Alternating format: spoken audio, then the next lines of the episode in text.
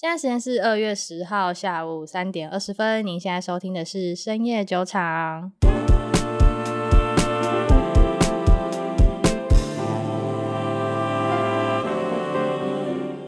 Hello，大家好，我是 Raina。Hello，大家好，我是 Maggie。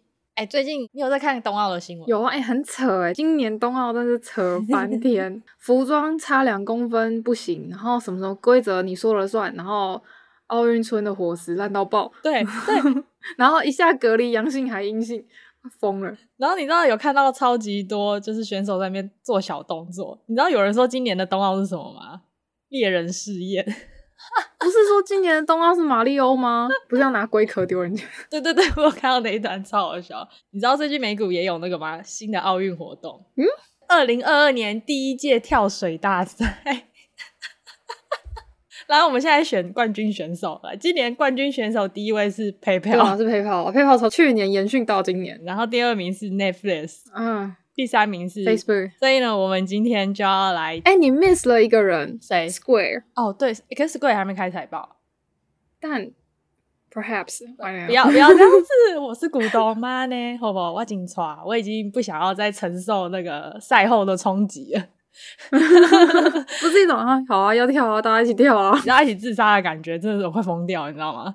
啊，反正我们今天就讲几家跳的比较严重的。首先是 Meta 跟 PayPal，然后有一家蛮意外的是 Amazon，嗯，对，我们本来以为他也要跳了，就他竟然没有跳，让我就是呼松了一口气。其实我觉得他应该跳的，我看完财报，我觉得就是要不是 Rivian 的话，他应该会跳的。好，那等一下后面你就来讲他为什么不跳好了。嗯 OK，那我们就先来讲跳的最用力的那一只，叫做 Meta。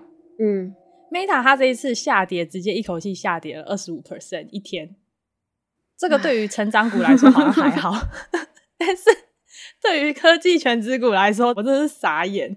而且你知道它跳的幅度多夸张吗？它一天蒸发两千两百亿美金。哦，我知道啊，两千两百亿美金，你知道什么概念吗？一整家公司就不见了，因为像 Netflix 他们的市值也只有一千七百八十亿而已，嗯，就蒸发之后，所以它一天蒸发的市值已经大过超级多家公司，嗯，那也因为这个原因，整个纳斯达克跟标普五百指数全部都往下跌，标普跌了一点五 percent，纳斯达克跌了二点三 percent，所以真的是地牛级的翻身。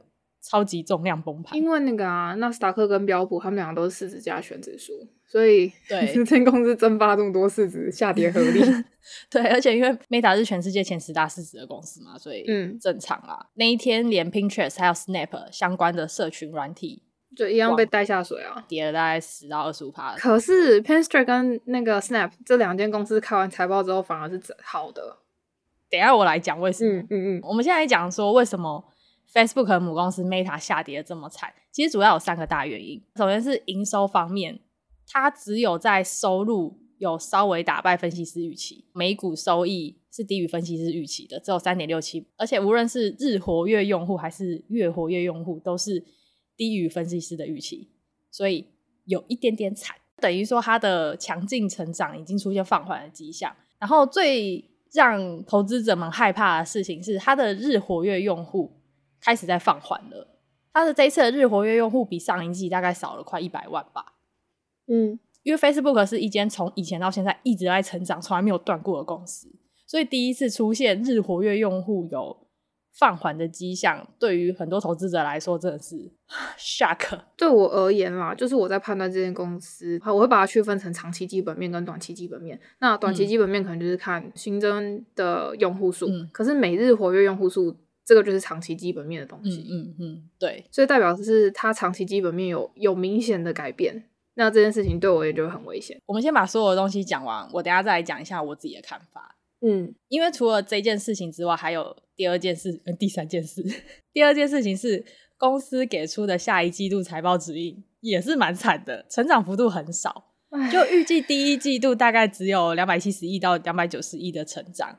所以等于说同比成长只有三到十一 percent 而已，就相较于去年，嗯、那市场分析师普遍给出的预期是三百零二亿美金，等于是说他第四季度的财报给出来并没有很好，但是第一季度给出来的预期也不好，double kill。嗯、第三点是收入已经放缓的情况下，Meta 又公布说他们对元宇宙的资本支出要扩张。预计二零二二年的投资支出将增加十七点六到三十七点九 percent，相当于大概是两百九十亿美金到三百四十亿美金。这代表说今年的收入必须要增长大概十七 percent，营运收入才能保持不变。对，所以收入放缓，预期放缓，但是它的成本要增加。嗯，也难怪它会跌成这样子。嗯。财务长在电话会议里面有提到，目前 Meta 主要面临的压力有三个啦。第一个就是其他竞争者的压力嘛。你知道他最大的竞争者是谁吧？应该是苹果的 iOS 的那个，还有 YouTube 的广告吧，还有 Google 的广告跟 Amazon 的广告。哦，我跟你说，他目前最大的竞争对手是那个抖音一响，父母白养。哈，抖音的增长速度超级快。根据去年市调机构 Sensor Tower 公布的统计资料，不含游戏类别。总下载量最高的软体就是抖音。马克·祖克柏或是他们的财务长在财报中一直不停的提起抖音这个字，提了六次，你就知道这对他们来说是多么可怕的威胁。因为他们等于是瓜分掉了他们的用户使用时间了。对，但是马克·祖克伯也有在会议中提到说，脸书要推出类似于抖音的功能，叫做 Reels。但是这个短视频影片相对于目前 Facebook 的动态时，包括 Instagram 的现实动态来说，变现的程度还没有办法那么高，就等于说广告的转换率还没有办法那么高，所以这可能也是一个问题。再就是你刚刚有提到的苹果隐私权功能，嗯，从这一季度开始对广告营收带来非常大的影响，而且比较惨的是，目前 Meta 尚未能充分掌握说对他们广告下的那个功能，实际上最出问题的点在哪里，所以。还蛮令人担忧。然后你刚刚说为什么 Snap 跟 Pinterest 在开完财报之后有增长？那是因为他们在财报之中没有说 iOS 的隐私权对他们有影响。主要是因为 Pinterest 它那一些用户都已经带了一个非常明确的目标进去，然后再加上 Pinterest 它的社群其实还没有完全起来，然后 Pinterest 它也没有目前没有广告的这个部分。那 Snap Snapchat 它其实是社群跟通讯软体有广告营收业务这一块，它也其实也并没有开发起来，所以他们两个就是受苹果 iOS 的影响是相对少的。对，其实可以简单理解为，他们两个目前就还没有从广告这个方面赚到太多，对啊，所以自然而然也不会受这个影响太多。嗯，但是因为脸书本来就已经在这方面非常成熟了，也在这方面盈利非常多。所以当然受到的影响也会很大。嗯，第二点，除了苹果的 App 隐私权功能之外，另外还有一个就是欧盟各国最近在针对 各自七月条款的跨境运输修法，等于说要加强这个各自跨境运输的严格程度。那其实这个已经不是第一次，因为二零二零年爱尔兰政府就曾经向脸书提出说，就禁止他们数据用户传输到美国的要求。嗯。可能 Facebook 以后就不想要在欧洲那边经营了，也说不定。但我觉得应该是不会到那个程度，我觉得啦。因为虽然大家一直觉得 Facebook 是一个很烂的平台，但不得不说，并不是只有 Facebook 本人在靠着它的平台赚钱，有非常多中小型企业是靠着 Facebook 在投放广告赚钱的。所以这个东西收起来，并不是说只有 Facebook 一个人会受到冲击。那些中小型企业，它就变成能够投放广告的地方变很少。我个人是觉得这个事情应该不会到那么极端的状况。再来还有第三点，广告客户因为通货膨胀和供应链短缺的关系，导致商品的成本增加，也被迫下调广告预算。嗯，这也是 Meta 它这次收入变少的一个原因之一。还有就是因为 Meta 有很多客户是来自亚洲。那最近像新加坡的新币还有台币都有升值的情况，所以在汇率方面也会影响到收益。嗯，这三点是财务长主要提出来下一季度财报会不好的原因。我补充一下中小企业这跟美元升值这件事情，因为大家可能不知道 Facebook 它的广告计价，还有开一个新的广告账号的时候。它会有要求你一开始的时候就选择你付费的，就哪一种货币？对对对，它它会叫你选是哪一种货币，因为其实很多都会选择以美金计价，所以 Facebook 那边的营收也会受到美元升值或贬值的因素影响。嗯哼，投放广告 这件事情让，我非常有感。因为前几天新加坡才打电话给我们说，你们要不要多投一点广告？感受到客户现在没有钱打广告的压力。而且我觉得 Facebook 它其实对于个人资料这件事情，它有越来越严格的趋势。因为以前我们一个广告账号可以对投很多个不同的粉砖，那可是它现在要求是一个广告账号只能对一个粉专。就是一个对应一个，嗯嗯嗯，那就代表说他要去控管说这个账号是真人账号还是僵尸账号，还是一个人同时有多多个账号这样。讲完 Facebook 一些逆风言论之后，就来讲一下大家最好奇的，他现在到底适不适合进场好了。如果你真的去认真研究他的财报，你会发现怎么有公司的财报可以这么漂亮，而且它不是一季哦，它是过去五年以来所有的数据都非常漂亮，不管是营收增长，还是毛利率啊，还是自由现金流，或是股本回报率，全部都是在一个非常漂亮的数字，所以显示出它。的护城河是非常宽的，它才能够有这样子的竞争力。这也是为什么长期以来 Facebook 一直都是华尔街非常喜欢的标的。所以以基本面来看，虽然像刚刚 Milly 讲的，它的日活跃用户放缓，这是一个长期基本面上面的警讯。但各位不要忘记，Facebook 它不是单打独斗，它有一整个 family，它还有 Instagram，还有 WhatsApp，还有 Messenger。那这些社群软体在这次财报上面。看到的是，并没有像 Facebook 一样的问题，所以只有 Facebook 本身有面临这样的问题，其他的话目前还在一个健康的状态。我们就期待这些其他的软体能够先把它拉起来。嗯，很明显看得出，他想要靠着 Metaverse 去转换他公司的形态。这么聪明的公司，说白一点，他不可能不知道社群媒体一定会有一个瓶颈在，因为你全世界人口是这么多嘛。我们之前不知道什么时候有提到过说。Facebook 的使用人口已经是占了全世界网络使用人口的六成，所以你要再继续增长很难。而且 COVID-19 不是死了一大堆人吗？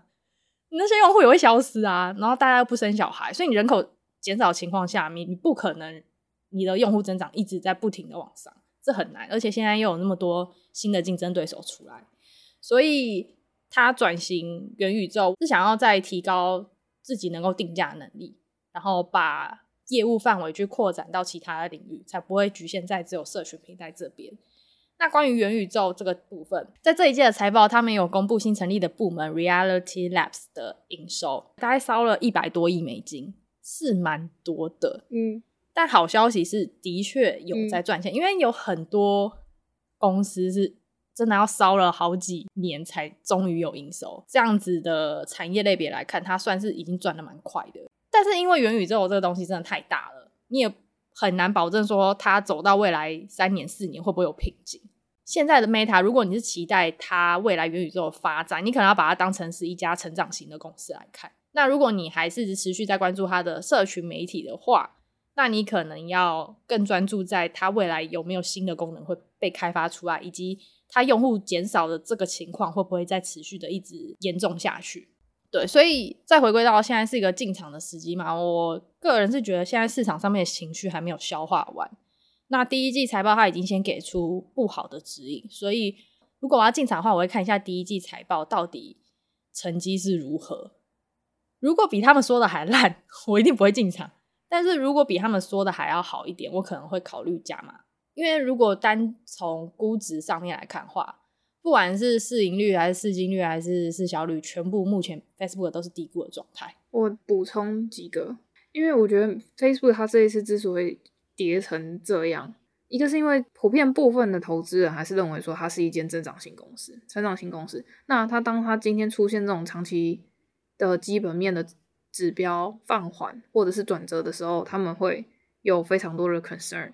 就觉得说，那我投资我就是为了它的股价增长，而不是为了拿它股息。对，所以它现在没有股息。对，所以他不是拿一间是权值股的公司在看它，有些人是拿成长股的公司在看它，可能这些投资人就会非常失望，嗯、那他们就会离场。那另外一个东西是，之前营收增速是四十 percent 的时候，它的 PE 其实是三十倍的，可是现在营收增速只有百分之二十，那它 PE 其实下跌到了十七倍左右。嗯嗯。那下个季度它是说营收增速可能会掉到三到十一 percent。嗯嗯。很多人也是看着 PE 的这个这个东西去做估值，去看它有没有低估或高估，在做投资的进出场策略，嗯，嗯嗯，所以如果说它增速四十的时候，它 P E 三十，那假如说它下一季增速只有十的时候，那你觉得它 P E 应该多少？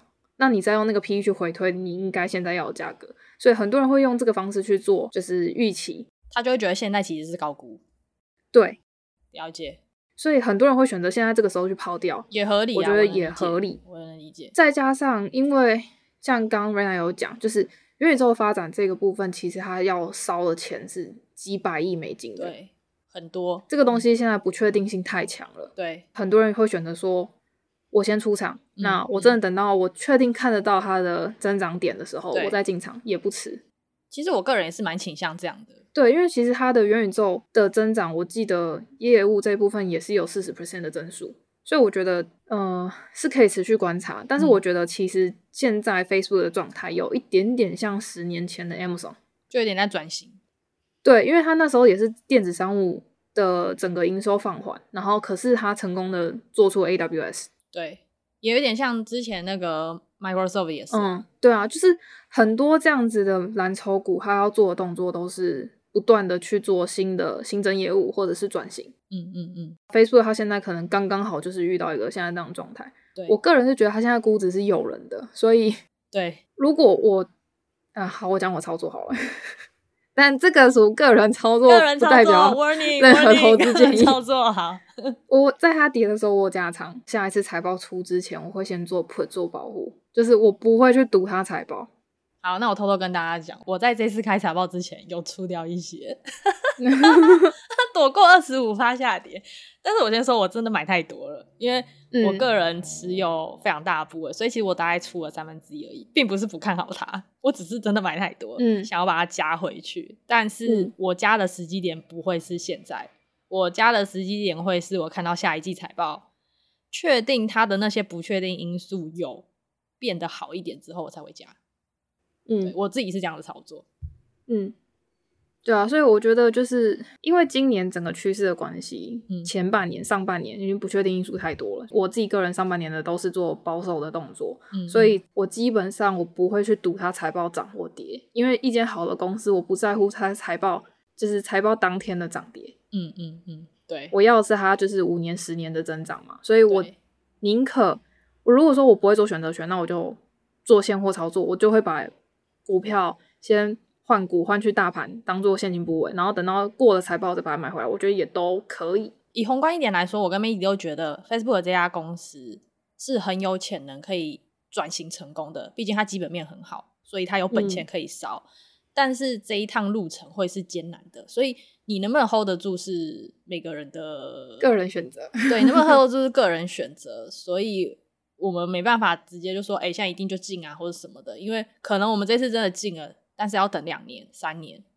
但如果要等，我是完全愿意等的，但不一定每个人愿意、嗯，就是看这样的时间成本对你而言合不合算。对，而且因为其实像刚刚 Maggie 有说，很多股东觉得 Facebook 是成长股嘛，相对来说也有很多股东觉得 Metaverse 这个业务太悬了。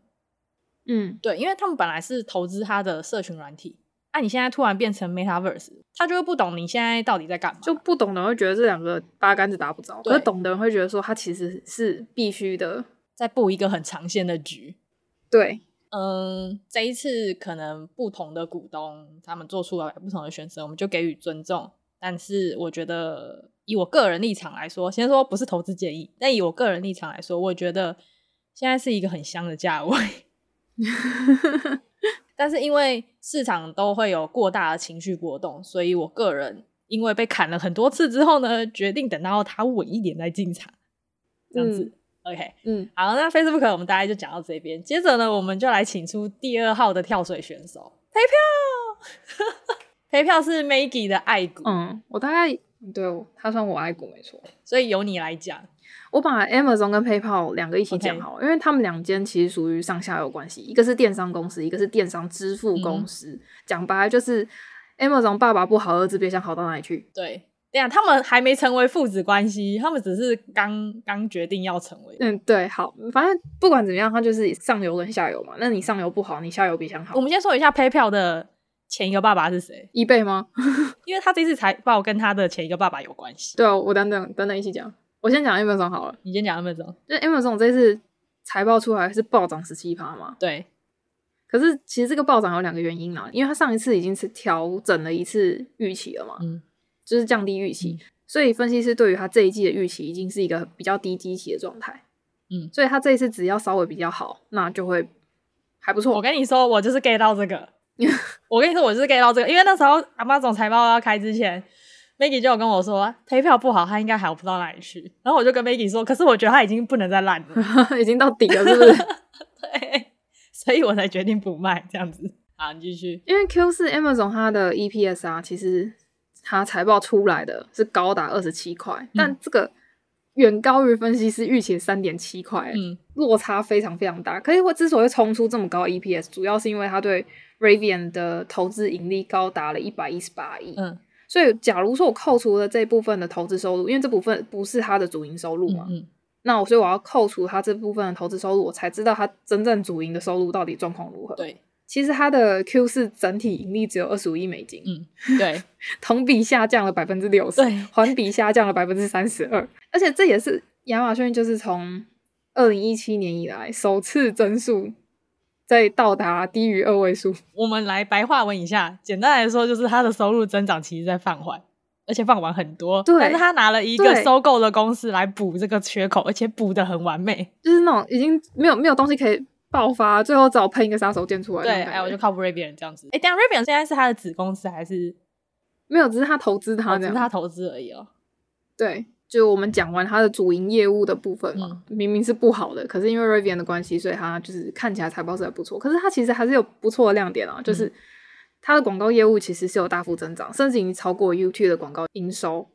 那另外就是它对 Prime 会员的涨价，它有收会费嘛？原本是从十二块九毛九涨到十四块九毛九，嗯嗯嗯，所以它其实利用了这个涨价，也有 cover 掉一点，就是它的一些成本支出。它的 AWS 呃云端业务就是同比增长有百分之四十，那利润增长有百分之四十九，那这其实很夸张的一个增长。可是不要看说大家看好像 AWS 的盈利只占它整体盈利百分之十三，可是这十三趴却承包了所有 Q 四的全部营经营利润，所以。各位知道了吧？我们之前也有讲嘛，亚马逊它正在转型，所以我们现在要 focus 在它的 AWS，因为它 AWS 现在才是真正会赚钱的东西。对，它甚至还补了其他嗯主营业务的亏损呢。因为其实它的电子商务的这一块的亏损程度是比以往更高，它甚至不赚钱，它是亏的。嗯嗯嗯。然后，所以未来 AWS 的发展的好或坏，应该会很大程度的影响这间公司的财报数据。对，我觉得。应该要持续关注的东西是，因为上一季的时候其实已经下调过原本的指引嘛，所以才会有分析师对于这季财报的低预期。嗯，这一次亚马逊给出来的营收指引啊，是一千一百二十亿到一千一百七十亿之间，嗯，也就是同比增长可能是大概三到八 percent 而已，在主营业务的部分上。那可是通常因为有行业周期的关系嘛，因为我们知道美国他们 Q 四都是什么 Halloween 啊，嗯嗯、然后黑色星期五啊，然后圣诞节他们的购物季啦。对，就是一个，所以通常电商 Q 四的财报都会比其他季度表现更好。嗯、刚刚其实 Meta 那边有讲到，就是因为全球通膨导致整个运输成本还有人力成本都提高很多，嗯、所以公司的利润也下降。那再加上电商的消费族群基本上都是中低消费力的族群，在整体环境高通膨的状况下，只会让这些人的购买力下降。因为你薪水没有涨啊，你可是你物价一直涨，很合理，你就是只能减少消费嘛。对。有数据统计，其实今年美国人的购买力可能会平均下降百分之十五，那这百分之十五就会完全的反映在电商上面。对，而且消费者信心指数也在下降。哎、欸，今天晚上要公布那个 CPI，我不想看，要买超多电商股的吗？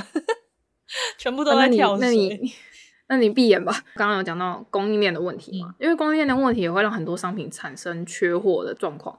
然后再加上就是美国之前的洛杉矶的火车抢劫案非常多，嗯、他们专挑电商的快递货物的货柜去抢，嗯嗯，所以就是导致你商品缺货缺件的状况很多，嗯嗯。刚刚提到的通膨问题跟供应链的问题，可以预期它不会是一个太长，但也不会是一个太短的时间，所以 maybe 大概一两个季度之后才能被解决。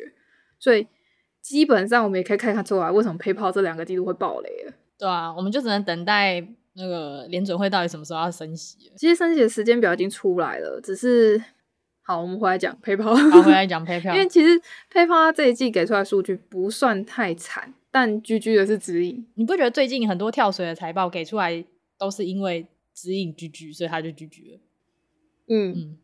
那 PayPal 怎么居居就是他 第一点是因为攻击预期，因为跟 eBay 分手关系嘛，就是这个影响大于了他们的预期。各位，这告诉我们一件事情：真的不要在每一季财报在那边放大话，Netflix 也会死，因为这样。上一季财报说我们竞争对手对我们不会有影响。这季财报开出来跳水啊，那个竞争对手对我们产生蛮大的影响啊，都你在讲啊。然后那个 Face Meta 不是也说吗？哦，iOS 对我们可能会有产生影响，但这影响应该不会太太太大。然后殊不知这是对，像像迪士尼就有学乖，迪士尼因为上上一季季度放大化，所以上一季季度就烂掉，所以他上一季季度就不敢放大化，他这一季季度就成长。你看都这样吗？好，你继续讲 PayPal。哦，因为他跟 eBay 分手嘛，所以就是他 eBay 其实给今年的上半年的 PayPal 营收将近就是会有六亿美金的一个压力啊。嗯，对。二零二二年的第一个季度，公司只有给出零点八七的 EPS，就是远远低于分析师的预期，因为分析师给出来是一点一六。嗯，身为他的股东，我还是要给自己一点信心加持。他这个分手费其实有在下降啊，对，至少他这分手费从二零二一的十四亿，然后到今年上半年的六亿，就是好像少那么一个一点点。对啊，就假设我们下半年也是一个六亿好了，那十二亿也比去年十四亿好一点。对啊，而且他至少现在找到新爸爸嘛，新爸爸的成绩现在还没有揭露啊，嗯、或许人家新爸爸成绩超好，说不定啊。嗯。然后，因为 PayPal 它其实预计全年的 EPS 是四点六到四点七五嘛，那全年的营收增长速度应该是十五到十七 percent。嗯，这个部分也大幅度的低于分析师的预期，嗯、也低于去年公司给出来的中期的指标。嗯嗯嗯，在财报会议上面有说过，他在二零二五年之前，他立下了一个 flag，叫做每年实现二十趴的营收增速，二十二趴的 EPS 增速。我觉得这个 flag 不要立太早，也不要立太大。看啪啪又打脸了，我觉得大家都学乖了，嗯、所以今年大家都立超级小的 flag。对，可是我觉得这个东西好一点的是，就是说，因为二零二二年一整年的 EPS 指引里面，其实有一半是前半年是低于预期，但是有可能后半年会返回来一点。升息之后嘛，这个状况其实跟 Square 的状况也蛮像的，因为 Square 是预期说他们前半年应该基本上是负增长了。我已经不想想 Square 了，它已经跌到我不知道在说什么了。呃，我们结合刚前面的通货膨胀的问题，加上供应链的问题，然后再加上美联储升息的时间表，其实我们大概可以推算出来说，今年就是讲白了，二零二二年上半年电商支付应该没什么太大指望。对啦，对，但是我只没指望，不是说这间公司没指望，而是说不要预期它在上半年会有多大的增长，什么爆发性的增长。对，对他们自己也知道，所以他们现在开出来的预期都很保守。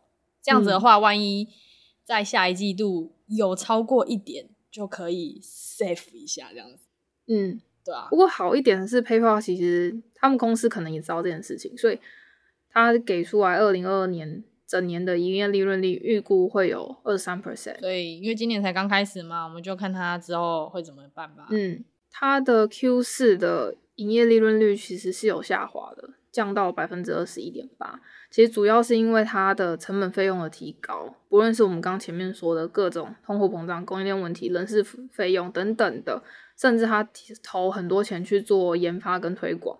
嗯嗯，那其实这部分可以看得出来，这个产业的竞争非常非常激烈了，要不然他也不会去降低它的利润率，更需要花那么多的推广费去做推广这个服务。对啊。而且你知道最近 Apple 又搞新招吗？Apple 也要抢占这个第三方支付的事情。因为现在大家都想建立自己的支付系统，嗯嗯，这个产业的竞争真的非常非常激烈。可能也会有人想问说，为什么会同样是支付类，但是 Visa 跟 Master 的 Q 四财报反而不错？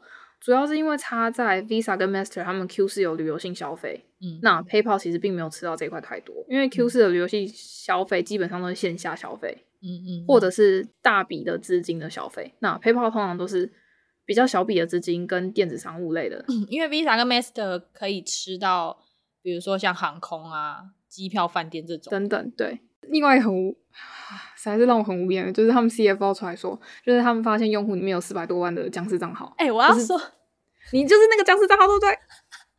我跟你说这件事情超级好笑，你知道有一天，我就突然在我的 PayPal 账户获得一百五十块台币。然后就心里想说，PayPal 干嘛每次送我钱？后来 PayPal 开财报出来之后，我就发现原来我就是那个僵尸账户。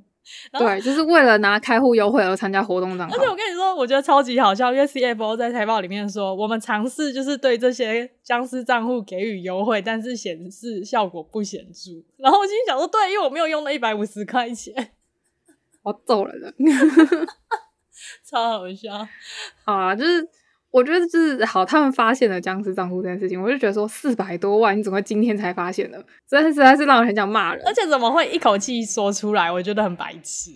对，所以我觉得这个 啊，算了，这个动作长远来看还是好的啊，但是短期来看，就是他们要达到他们之前不是说了一个，他要实现七点五亿的活跃用户的这个指引嘛？嗯、那看来就是也是很堪忧啊。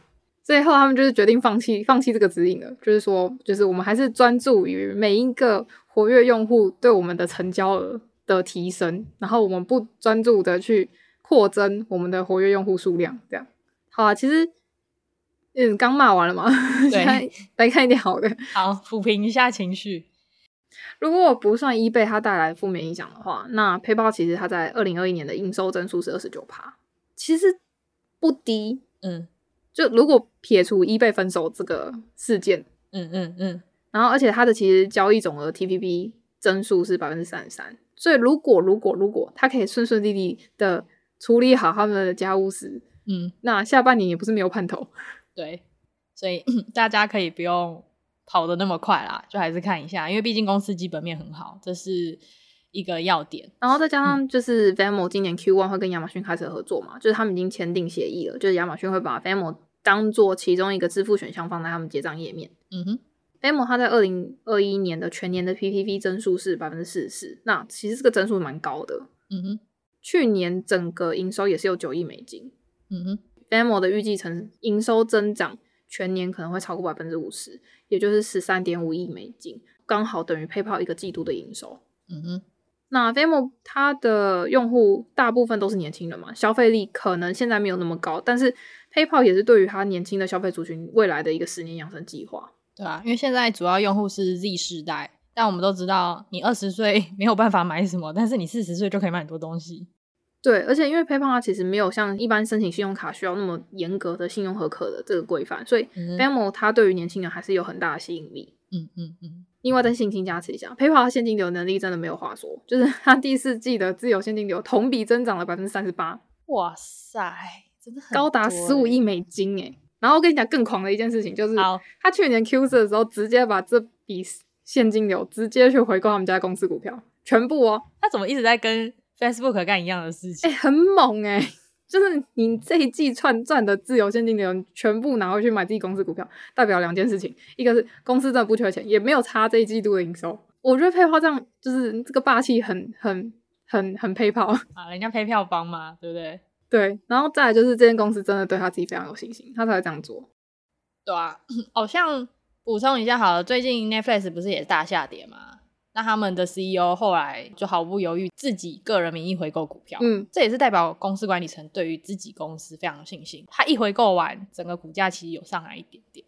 嗯，然后因为我刚刚讲的都是短期的事情嘛，PayPal 的其实长期基本面的数据就是每一个活跃用户的支付次数。因为如果你要看电商支付类的类股的话，你可能就要懂什么是 TPV 跟 TPA。嗯、那 TPA 就是每个活跃用户他的平均支付次数，嗯，它其实还是稳定的保持了百分之十一的这个增长。嗯哼，平均就是一个人支付会是四十五次。嗯，所以可以看得出来，PayPal 这样的未来的方向不仅是他用 Venmo 去广撒那个渔网，嗯，然后用他原本的 PayPal 去抓大的鱼。嗯嗯嗯，就有策略性的啊。对，所以我觉得 PayPal 这间公司还是可以持续观察它。对，这边我想要顺带提一件事情，就是一间公司它的业务的多样性的问题。嗯，因为我们知道鸡蛋不要放在同一个篮子里嘛，那经营公司也是一样。亚马逊的话，它其实不是只有电商，它有云端服务还有广告业务，所以它抗风险能力会比 PayPal 单一一个支付的业务会好很多。那 Visa 跟 Master 它除了线上支付，还有线下实体消费的业务，那也会比 PayPal 这样子的。只有一个单一目标好很多。我目前也有看到 PayPal 有想要多样性，对，因为它它的 Venmo 这一个 Super App 主要就是为了想要同时结合社交支付跟电商，所以它也在努力的扩展它自己的多样性。对啊，像 Square 也是啊，他们现在不是搞了叫 Block 吗？嗯，就是想要除了在支付以外，增加区块链的业务。嗯，呃，我觉得二零二一年到二零二二年是一个蛮特别的年份啊，应该说从二零二零年开始吧，就很多公司开始都有这种转型的趋势在。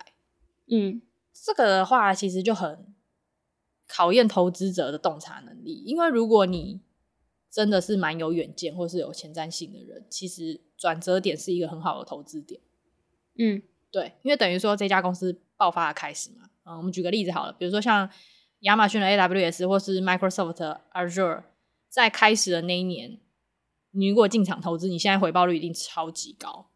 嗯，对。可是你要能够忍得住前几年那段波动。因为他刚开始成长，绝对会有下跌啊，或是各种然后危言耸听的言论跑出来。嗯，讲白了，这个东西就是就叫做时间换空间，就是你用这样的时间去换它的增长幅度。对，那如果你不愿意承担这样子的时间成本的话，你也可以等到它确定了一点之后再进场。可是那你相对的，你的获利空间就会小一点。好，那我其实我们今天主要就讲了 Meta 跟 PayPal 两只跳水股的一些财报分析，跟我们对它未来的预期。那不管怎么样，这两家公司，不管是我跟 Maggie 都觉得是基本面很好的公司。所以现在这个下跌到底是不是个进场的时机呢？我们也跟大家讲了我们的想法。OK，先说这不是投资建议，是我们自己的想法。嗯，最近还有非常多财报，最近也蛮想讲看 Netflix 跟 Disney 的。的财报开出来，结果差很多。嗯、迪士尼昨天财报开出来涨了十趴，嗯，但 Netflix 那时候开出来财报是跌了大概二十趴左右。所以可能下礼拜我们如果有时间的话，就来简单看。如果没有更更重大的新闻，我们就来讲报一下最近一个小新闻啦，就是 NVIDIA 没有收购 ARM 成功，噔噔噔噔噔。虽然说早有预料之内，嗯、但它的股价好像也没有太大的波动。嗯，好，我们今天节目时间也差不多了，所以。一样的，还是呼吁大家一下，投资是自己个人的选择，所以听完我们节目之后呢，还是要有自己的判断，再去做任何的投资决策，OK 吗？我们不是爆牌节目。嗯、好，那我们今天的节目呢，也会分享一些其他的资料在 Instagram 上面，大家要去 follow 一下。图文并茂哈，都是 Maggie 亲手手工制作的图文哈，所以大家可以搭配使用。那如果你喜欢我们节目的话呢，不要忘记订阅我们的节目，在 Apple Podcasts、Spotify 或是 KBox，还有 Google Podcast 上面都有，都可以搜寻得到，就打深夜酒厂。那如果你想要留言给我们的话呢，可以加入我们的 Telegram Channel，资讯栏里面都会有连结。另外，想要给我们支持的话，就在 Apple Podcast 下方给我们五颗星的好评。OK，那我是瑞娜，我们下次再见喽，各位，拜拜，拜拜。